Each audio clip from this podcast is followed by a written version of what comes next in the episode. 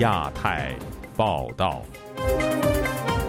各位听友好，今天是北京时间二零二三年九月二十六号星期二，我是佳远。这次亚太报道的主要内容包括：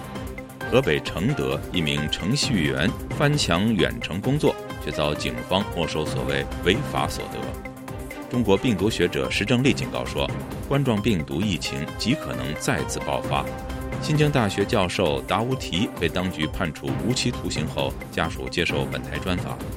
雪饼案起诉书曝光，聚餐与境外网络培训都构成煽颠罪证。广州艺人是梁颂基赴美受挫，呼吁外界救助。接下来就请听这次节目的详细内容。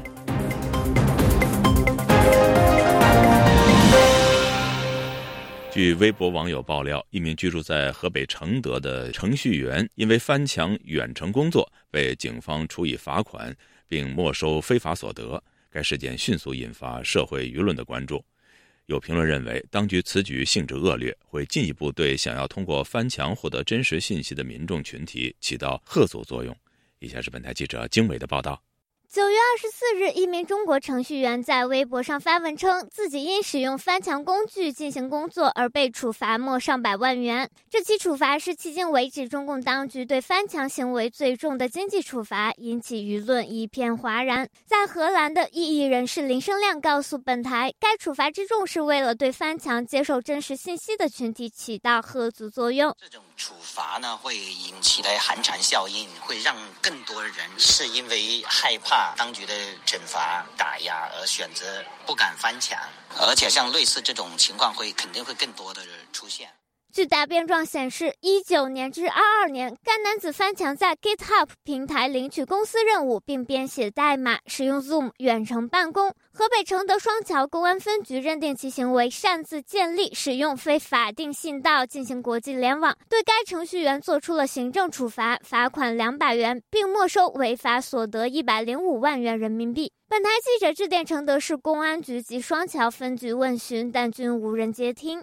这名程序员后续发文称，二二年九月，当地安全部门找到他，并认为一个发布大量反华言论的推特号属于他，还在当天扣押了手机、笔记本和几块电脑硬盘，大概一个月左右归还了这些设备。今年四月和七月又做了几次笔录，经查明推特事件与他无关，但翻墙行为要接受处罚，同时没收收入。今年八月，处罚决定正式下达。处罚决定书认定该人行为违反了《中华人民共和国计算机信息网络国际联网管理暂行规定》第六条和第十四条，《中华人民共和国计算机信息网络国际联网管理暂行规定实施办法》第七条和第二十二条第一款，其中明确规定，公安机关有权给予警告，并处一万五千元以下的罚款，有违法所得的，没收违法所得。林生亮分析说。这个案例呢，貌似是说它是有法可依，实际上我认为它呢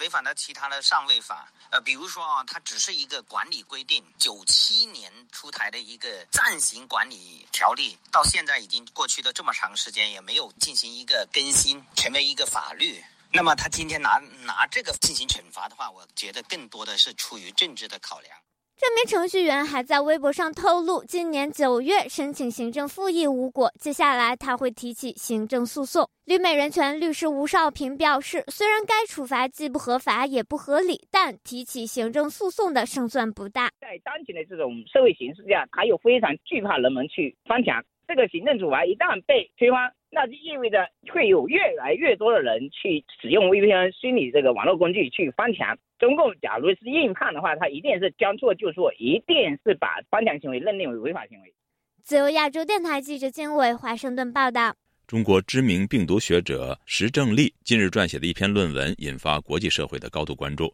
这篇论文警告说，世界需要做好面对另一波冠状病毒疫情爆发的准备。请听本台记者唐媛媛的报道。香港的南华早报披露，中国武汉病毒研究所专家石正丽及其团队今年七月发表研究论文，警告全球必须做好冠状病毒再次爆发的准备。上述论文评估四十种冠状病毒感染人类的几率，并认定过半数病毒存在高风险。此外，该论文还确定有六种病毒可以传染给人类并致病，另外三种病毒则会传染给其他动物。在石正丽发出警告后，外界关注冠状病毒是否会再次全球流行，并且重创民众的生活。对此，美国陆军研究所病毒系实验室前主任林小旭在接受本台采访时分析，要出现如二零一九冠状病毒高传染率且致命的新型流行疫情，并不是一件容易的事。刚刚跨宿主能够传播的这个病毒，它适应新宿主的这个。呃，传播能力一般来说会比较比较差。那很多呢，就是你即使跨宿主传播以后，它很快就是 die out。就是一方面它可能传播非常慢，另外一方面有时候是如果是致病性太强，它很快也就是在感染性的宿主过程中，很快就这个 virus population 它就一下子就很快就淘汰掉了嘛。林小旭指出，施真丽的文章具有学术性探讨的意义，但是冠状病毒未必会成为如文章中声称的极具威胁。林小旭也谈到，施真丽的研究不断强调冠状病毒如何从自然界传染到人类，这也将有助于中国当局宣传二零一九冠状病毒来源自动物的说法。这篇文章实际上一定程度上是施真丽自己给自己。啊，这个洗白用的嘛，你你做了很多这种分析，说它其他的病毒有可能也也也可能有这个 spillover event，对不对？但是你最初的二零一九年到底发生了什么？你的实验室里面加工出来的病毒到底有没有泄露出来？这个不就是核心的问题吗？你。本台记者周一致信世界卫生组织询问有关冠状病毒再次全球流行的可能。对此，世卫组织发言人亚沙雷维奇表示，冠状病毒的确存在再度大流行的可能。以下是亚沙雷维奇的文字回复：石正丽所警告的大流行可能会发生，这也是为什么我们致力于疫情前的准备。在此次疫情之前，我们认为冠状病毒具有流行病和大流行的可能性。因此，世界卫生组织在疫情爆发之前就已经有了中东呼吸综合症冠状病毒和新型冠状病毒的技术主管。自由亚洲电台记者唐媛媛，华盛顿报道。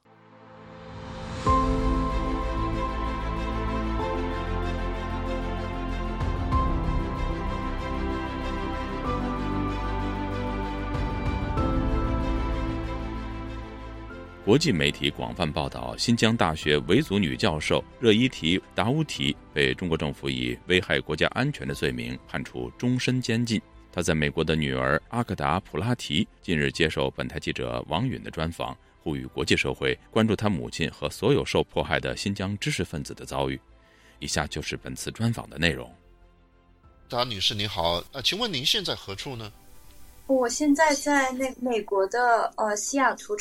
那当您听到您母亲在中国监狱中被判无期徒刑的时候，您最直接的感受是什么？其实当时第一是不敢相信，就是完全不敢相信。然后在接受了这个消息以后，就是巨大的难过。然后在这个巨大的难过的同时，就是非常的就是气愤，对中共的气是达到了巅峰。因为我是。一直以来就是知道中共的残酷，然后一直把我的妈妈关在监狱里面。我也知道这我不是我不是就是不是光我一个人，就是我身边的维吾尔人，他们的家人也有好多在监狱。但是我们都有一点点的希望可以见到我的我们的家人。我也知道说我妈妈被判了刑，可能被判了很长的刑，但是我没有想到。中共就是如此的残酷，就是给了我妈妈无期徒刑这件事情，就是让我就是巨大的气愤。我们在新闻里看到，你母亲是以危害国家安全的罪名被判处无期徒刑，并且剥夺政治权利终身。您是怎么理解这个罪名的？我不仅不公平，我可以用一个成语来形容，我可以非常坚定的去形容，就是无稽之谈。无论是我妈妈她的工作，她的工作内容，她去展，她去开展她工作的形式，还是她的个人生活，跟危害国家安全没有任何的关系。那你觉得中国政府他以这样的罪名来判处你母亲，他到底是出于一个什么样的理由呢？我们过去的几年，我们看到就是中共，它是大量拘禁维吾尔人。这是一种迫害，然后同时他有就是他们就是监禁了几百个维吾尔的知识分子，他们就是就是这种行为证明了，就是展示了，就是中中国政府要去迫害维吾尔人民，他去他要去消除维吾尔人的文化。你母亲是在二零一七年十二月份的时候，在新疆被当地政府抓捕的。那么，自那那个以来，你有和她取得过联系吗？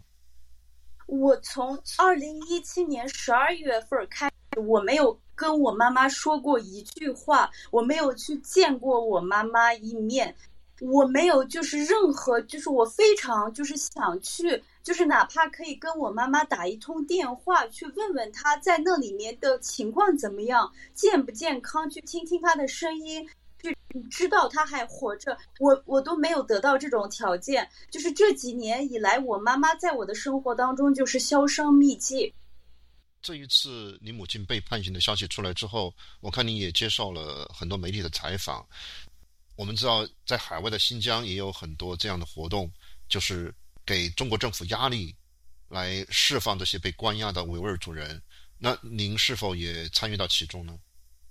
我在听到就是我妈妈被抓捕的信息的以后，呃，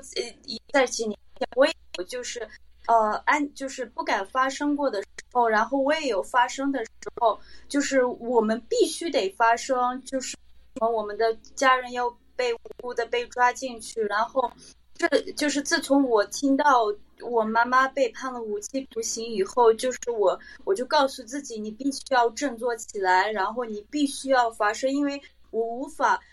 就是忍受我的无辜的母亲在监狱里面度过自己的下半生。好，感谢您接受我们的采访。谢谢您的报道。有关起诉中国独立记者黄雪琴与公运人士王建兵的所谓“雪饼案”的起诉书近日曝光。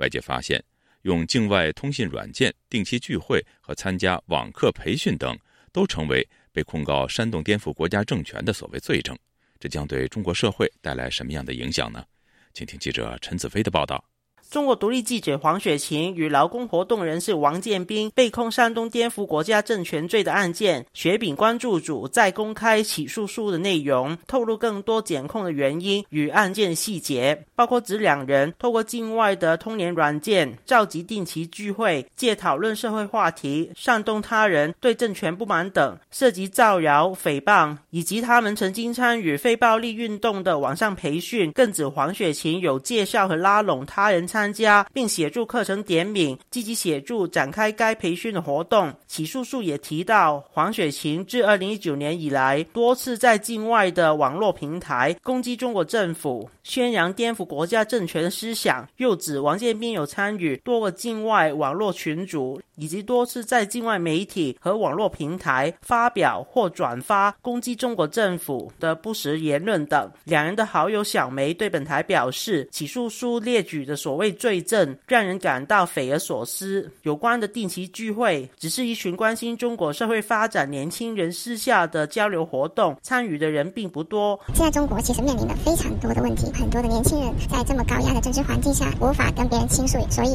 建斌跟雪琴他们才定期聚会，让大家可以做交流，不会感到那么孤单。如果你跟朋友聚一个会，被变成煽动颠覆国家政权，是不是我们每个人就待在家里自我封锁，就像疫情这样就好了？他表示，这次事件反映政府。不鼓励年轻人关心社会，打击了很多关心社会发展的年轻人。爱国这个词被政府污名化了，只有他所允许的方式才叫爱国，其他关心这个社会所有的行为都变成了就是煽动颠覆政权。对于每一个热爱这片土地的人，所有的东西都变成了要煽动他人不满政府，直接就是在污蔑了所有热爱社会的这些年轻人。海外团体中国人权执行主任周峰所表示，据他的了解，所谓的非暴力网上培训班在很多国家均有。举办是普通的公民团体培训活动，却变成雪饼的罪证，显示政权对海内外民间连结的恐惧。本质上来讲，都是言论罪。可以看出来，中共所害怕的这种人们聚会，特别是呃海内外的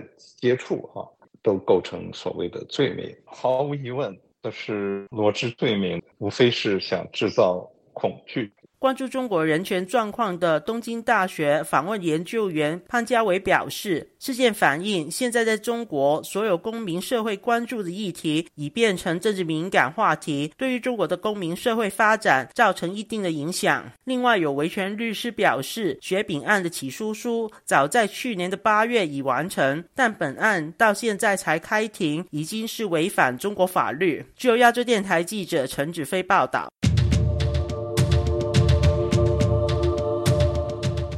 据英国《金融时报》报道，在香港金融圈任职多年的高级主管王中和被中国当局监控，不能够离开中国大陆。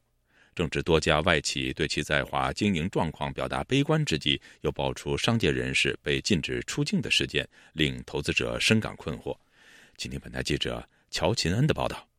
据英国《金融时报》报道，任职日本野村证券香港分公司的高管王中和被中国政府禁止出境。可能与当局调查华兴资本董事会主席包凡一案有关。上海美商协会及中国欧盟商会才在上周二发表报告，凸显外企在华经营困境。现又传出这一消息，令海外投资者对在华运营前景深感担忧。报道指出，王中和目前没被拘留，只是不能离开中国。被禁止出境的原因，可能和他在中国国有银行工银国际，也就是工行工作过有关。当时工行的董事长是丛林，而丛林是促成工行及华兴资本双边战略合作的关键性人物。当时工行向华兴资本提供两亿美元的信贷额度，并以该投资银行的股份作为质押担保。但两家银行合作完成后，丛林就在二零一七年离开工行，加入华兴资本。丛林在二零二二年九月遭中国当局羁押前，曾被中国证券监管机构传唤多次。时任华兴资本董事会主席的包凡也在半年后失联。据美国《华尔街日报》报道，包凡是在配合中国政府调查，被拘留的形式相当特殊，拘留期间不能见律师。报道认为，自中国国家主席习近平推动反腐行动以来，已有好几位知名商界人士失联，令中国商界相当不安。一些人担心，即便中国政府努力塑造轻商的形象。不透明的执法策略将继续削弱疫情后经营困难的民营企业。英国金融时报指出，高级商业人士和官员因不明原因遭中国当局拘留并不少见。但最近几个月，随着中国外交部长和国防部长的失踪，显示这种情况已经扩展到内阁部长级别。自丛林再到包凡以及王中和的处境，中国当局依旧保持沉默。外交部发言人汪文斌也表示不知情。本台记者已联系日本驻华及驻美大使馆，还有中国驻美大使馆及野村证券，但截至纸稿前尚未获得回复。以上是本台记者乔晴恩的报道。长期被中国当局重点监控的广州艺人是梁颂基流亡美国的计划受挫。他在墨西哥边境时遇上了当地政府执法，被没收了护照和财物，并被遣返到数千公里以外的另一座城市。面临困境的梁颂基促请国际社会对他伸出援手。请听本台记者高峰的报道：梁颂基原本计划穿越墨西哥国境前往美国寻求政治庇护。上星期他抵达距离美国约三百公里的城市埃莫西约的时候。乘坐的大巴一再遭当地政府官员、军警拦下。梁颂基向本台表示，这些官员执法时疑似采取不当手段，扣押他的护照和财物，更用车把他遣返接近三千公里以外的东南部城市塔帕丘拉。我将近去到美国的。边境了，但是我冲了两次上去，不断的被他们抢劫。他们很清楚你车上有什么人，一冲上车扣起护照了，好，所有包交出来，最末一关又潜回最南端。他遣送方式就是用大巴，他用另外一台大巴车送你回回南方去。两个月前，梁颂基和前妻以及女儿试图在泰国前往中南美洲，却被航空公司拒绝登机。三人在基督教维权组织对华援助协会帮助下，八月初入境南美洲国家厄瓜多尔。其后，梁颂基经过哥伦比亚、巴拿马、危地马拉等国家，进入墨西哥国境。在墨西哥，梁颂基曾在登上飞机前被当局扣留，送到移民局拘留所。一站站一站站就收你几百几百几百收光，你没办法能够留存到的车票，这要机票，我损失也七八千吧。我现在身上不够五百块比索，也就是相当于人民币两百五吧。梁颂基表示。经济困难加上语言不通，使逃往美国的前景充满未知数。他盼望美国政府和国际社会伸出援手。原名张工，现居旧金山的创作歌手 Crazy 老张，数年前也沿着相同的路线入境美国。他警告说，这种长途跋涉的偷渡方式相当危险，也是对意志力的挑战。墨西哥设的关卡比较多，你要是自己选择坐这种陆路的交通工具的话，你需要坐客车呀之类的，这个是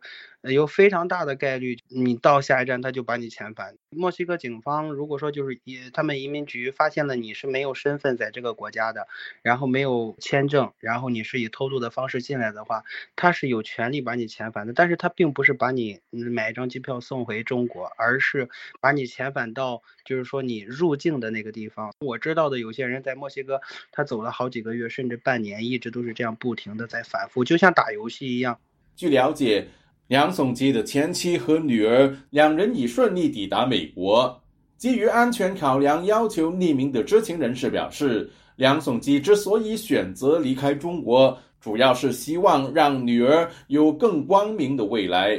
自由亚洲电台记者高峰香港报道。中国与哈萨克斯坦政府达成交换两国公民信息协定，该协定重点交换新疆少数民族移民信息，包括遣返非法入境者。哈萨克斯坦居民表示，新疆人加入哈萨克斯坦国籍必须提交中国政府出具的所谓“放弃国籍证明”。详情，请听记者古婷的报道。九月二十日，哈萨克斯坦议会下院通过了关于批准哈中两国政府间两国公民信息交换协定法案。官方表示，该协定的通过将为哈萨克斯坦共和国和中华人民共和国主管机构在打击非法移民和双重国籍领域的合作奠定了法律基础。哈萨克斯坦人权组织阿塔朱尔特负责人别克扎提本周一接受本台采访时说：“按照这个协议，中国公民，也就是中国哈萨克族人，移民到哈萨克斯坦以后，他想加入哈萨克国籍，必须得到中方的同意才行。还有，只要中国政府要求哈萨克政府有义务遣返任何一个从中国移民过来的。”已经加入哈国国籍的人。这项协定第一条，双方应在本协定框架内，在以下主要领域开展合作：一、免签证入境次数以及发给双方公民在双方国家境内逗留的签证数量；二、一方提供关于另一方公民的信息。接受或恢复其国家公民身份，双方应相互通报对方国家公民违反入境、停留和出境的规定。现居住在阿拉木图的努尔兰库和都柏对本台说：“这六七年来，中国当局和哈萨哈萨克当局共同迫害中国呃哈萨克人。”阿塔朱尔特志愿者组织创办人塞尔克坚接受本台采访时说：“中哈联手调查拥有双重国籍身份的人，重点是来自新疆的哈萨克人。”他说：“原先申请加入哈国国籍，只需当事人声明放弃他国国籍；但是未来新疆哈萨克族人放弃中国国籍，需出具中国发出的证明文件。”就是哈萨克移民局。要求就是新疆哈萨克到中国领事馆或者大使馆，呃，把这个中国护照自己要注销，而中国大使馆、领事馆刁难新疆哈萨克人，不给他们注销，结果这些哈萨克人成了双重国籍的人。赛克坚还说，新疆哈萨克族人原以为哈萨克斯坦是他们的避风港。但未料到哈萨克族人能否顺利加入哈国国籍，却由中国政府决定。他说：“呃，第二，现在呃，来自新疆的哈萨克人，他们不是在新疆好拥有大批的这草原嘛？按这个政策的框架之下，哈萨克牧民他必须得先把这些土地使用权，他必须得自己要放弃了，要不然中国政府不允许。自由亚洲电台记者古婷报道。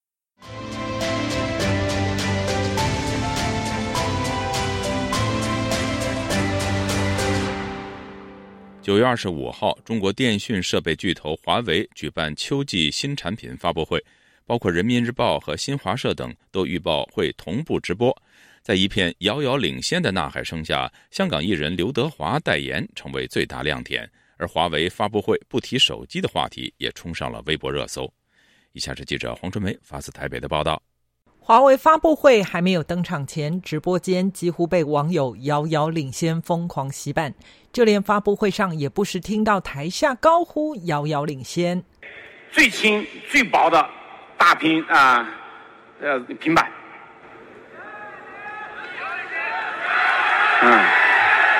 对于众所期待的新手机，华为常务董事余承东仅表示：“我们正在呃加急呃加加班加点的紧急的生产，能够让大家呢更多的人能买到能用到我们的产品。啊，今天呢我们的先锋计划的产品，我今天就在这里就不做介绍。”紧接着，华为一一介绍平板、手表和全屋智能等商品。有趣的是，尖叫声最大的时间落在非凡大师、品牌大使刘德华现身。今天，我交给一位特别的朋友来分享他的非凡故事。现场是谁啊？刘德华吗？